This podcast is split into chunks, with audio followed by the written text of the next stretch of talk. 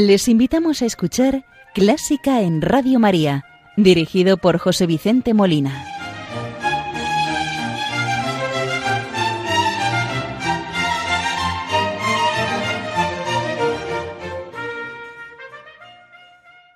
Muy buenas noches, queridos oyentes de Radio María. Les saluda José Vicente Molina, quien les va a acompañar en el programa de este domingo, día 17 de noviembre de 2019. El anterior programa de Clásica en Radio María que tuve con ustedes el día 3 del presente mes lo dedicamos a Clara Schumann, nacida en septiembre de 1819 y de la que conmemorábamos el bicentenario de su nacimiento. El programa de hoy lo vamos a dedicar a su esposo, a Roberto Schumann, nacido en 1810 y fallecido en 1856, ilustre compositor del romanticismo musical.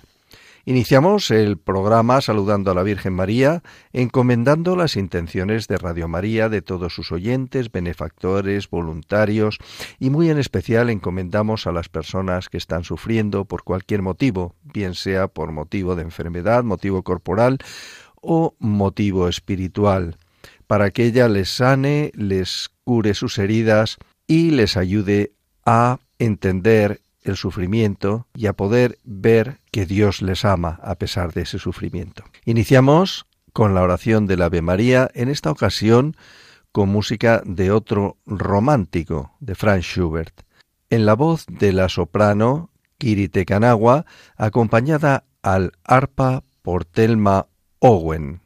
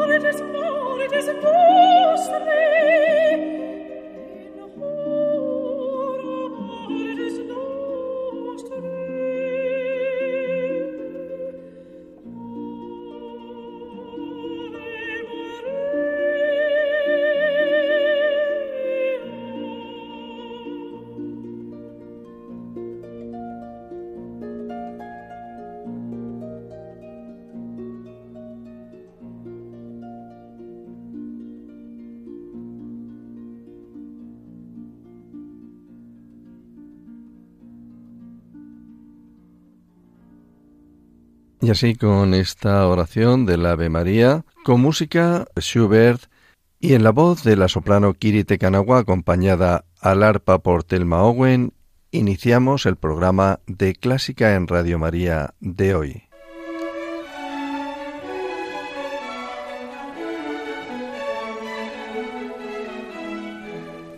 Buena música para encontrarse con la suprema belleza que es Dios. Clásica en Radio María.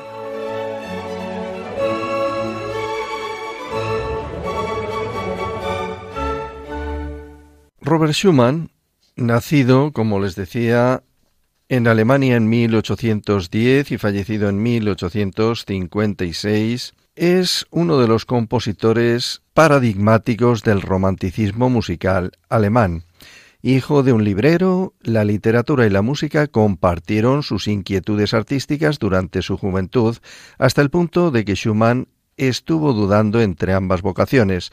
Al final se impuso la música, pero él nunca abandonó la escritura de poemas en la más pura tradición romántica.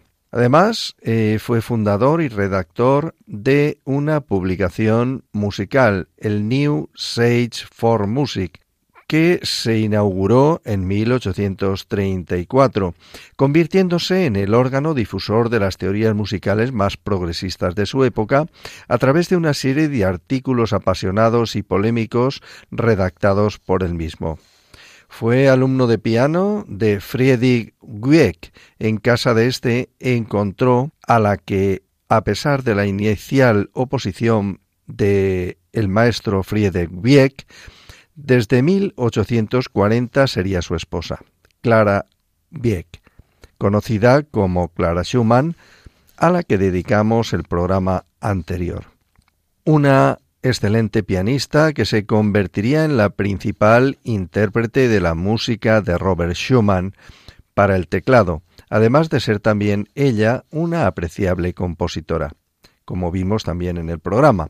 El deseo de Schumann de llegar a ser un virtuoso del piano se truncó a causa de una lesión en la mano derecha de la que no consiguió recuperarse. A raíz de su matrimonio, el compositor, que hasta ese momento había centrado su producción en la música para piano, el Lied, empezó a concebir proyectos más ambiciosos, tanto sinfónicos como camerísticos y operísticos, estimulado por la propia Clara. La primera de sus cuatro sinfonías data de 1841. También compuso eh, un concierto para piano, un concierto para violonchelo, mm, cantidad de obras de cámara. En primer lugar, mm, vamos a centrarnos en una obra de cámara, las tres piezas de fantasía para clarinete y piano. Esta obra es el opus 73 del catálogo y fue escrita en el año 1849. A pesar de estar dedicada para clarinete y piano, Schumann también indicó que la parte del clarinete también podría ser interpretada con la viola o el violonchelo. Schumann escribió estas piezas de fantasía en solo dos días, en febrero de 1849. Originalmente las tituló Piezas Nocturnas antes de decidirse por el título Piezas de Fantasía. Estas tres piezas son las siguientes. Primera, tierna y con expresión. Segunda, animado, ligero. Y tercera, rápido y con fuego. La primera está en la menor y comienza soñadoramente con toques de melancolía, pero concluye con una resolución y esperanza en la mayor esperando el próximo movimiento. La segunda pieza está en la mayor y es juguetona, optimista, enérgica y positiva, con una sección central que modula a Fa mayor con rasgos cromáticos en el diálogo con el piano. El movimiento final vuelve a la mayor. El ritmo repentinamente conduce a un frenesí de pasión y energía ardiente, bordeando lo irracional. El movimiento lleva a los intérpretes a sus límites. Es una especie de reto para demostrar la destreza y la técnica instrumental. El movimiento termina exuberantemente con un cierre triunfante. Escuchemos y disfrutemos con estas tres piezas de fantasía para clarinete y piano de Robert Schumann en versión de Sabine Meyer, clarinete, y Alexander Lokic, piano.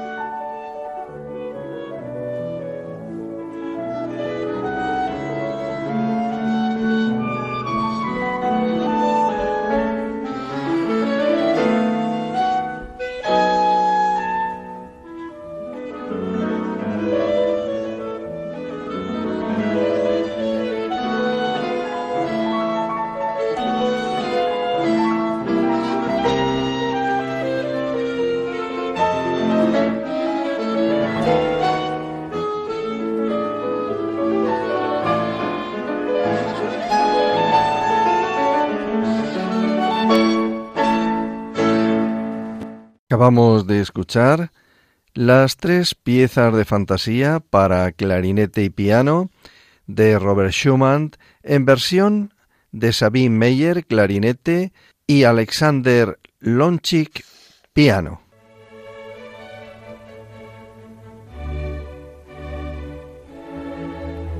Están escuchando Clásica en Radio María con José Vicente Molina.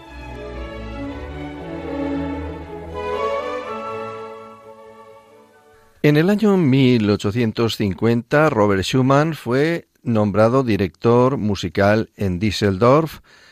Fue el comienzo de una nueva carrera para el compositor, que había pasado por una serie de crisis emocionales y artísticas en los años anteriores. En 1844, después de un brote nervioso grave, vendió el periódico musical del cual había sido propietario, editor y crítico musical principal, y se mudó a Leipzig, a Dresde, con su esposa, la gran pianista Clara Wieck, y sus dos hijos. Cuatro niños más nacieron de los Schumann en Dresden y otros dos en Düsseldorf. En 1850 Schumann estaba feliz, emocionado por la perspectiva de nuevas actividades artísticas. En tres meses completó dos grandes obras orquestales, la Sinfonía Renana y el concierto para violonchelo.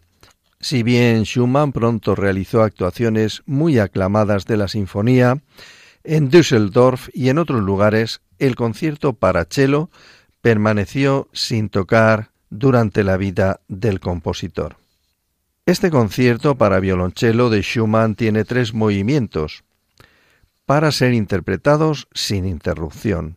La vinculación de los tres movimientos se enfatiza aún más por las transiciones y los pasajes de puente que unifican toda la composición a través de una red de similitudes motrices. El primer movimiento está dominado por la hermosa melodía del violonchelo en solitario con la que se abre. El segundo movimiento consiste en un solo cantabile para el instrumento solista, curiosamente acompañado por un segundo violonchelo solista de la orquesta. El movimiento final se basa en una sola idea, pero también da lugar a un segundo tema contrastante con un diálogo entre violonchelo solista y el viento madera. La única cadencia en el concierto llega al final del tercer movimiento y tiene la peculiaridad de estar acompañada por la orquesta. Escuchemos el concierto para violonchelo opus 129 de Robert Schumann, Akian Soltani cello, acompañado por la Orquesta Sinfónica de Stuttgart a las órdenes de Christoph Eschenbach.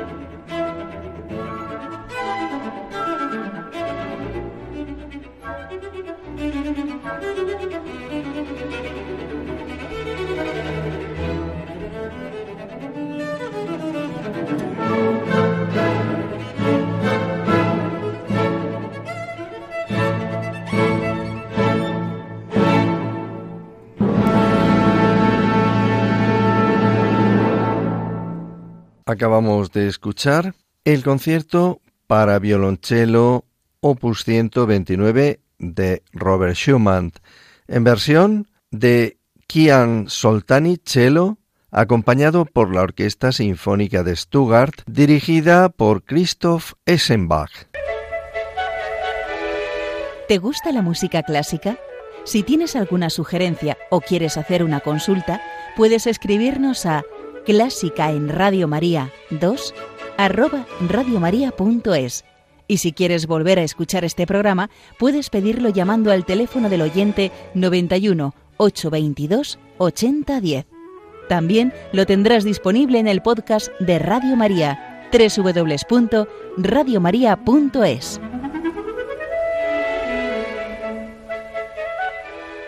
Ya para finalizar el programa que estamos dedicando a Robert Schumann, vamos a escuchar una obra para órgano de los estudios Opus 56, que son seis estudios en canon, vamos a escuchar el estudio número 4, en una versión del organista Christoph Keller.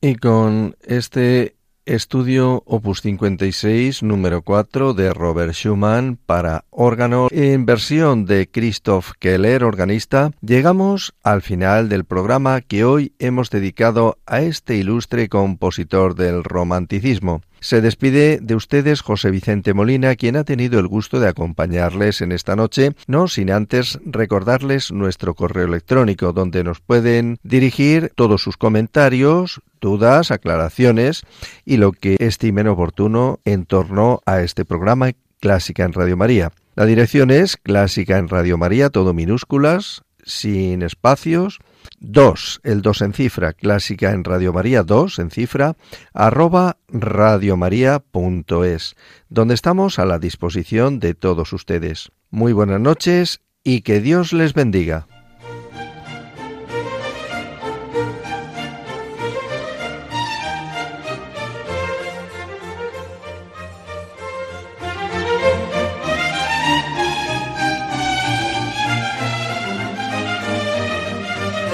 Han escuchado Clásica en Radio María, dirigido por José Vicente Molina.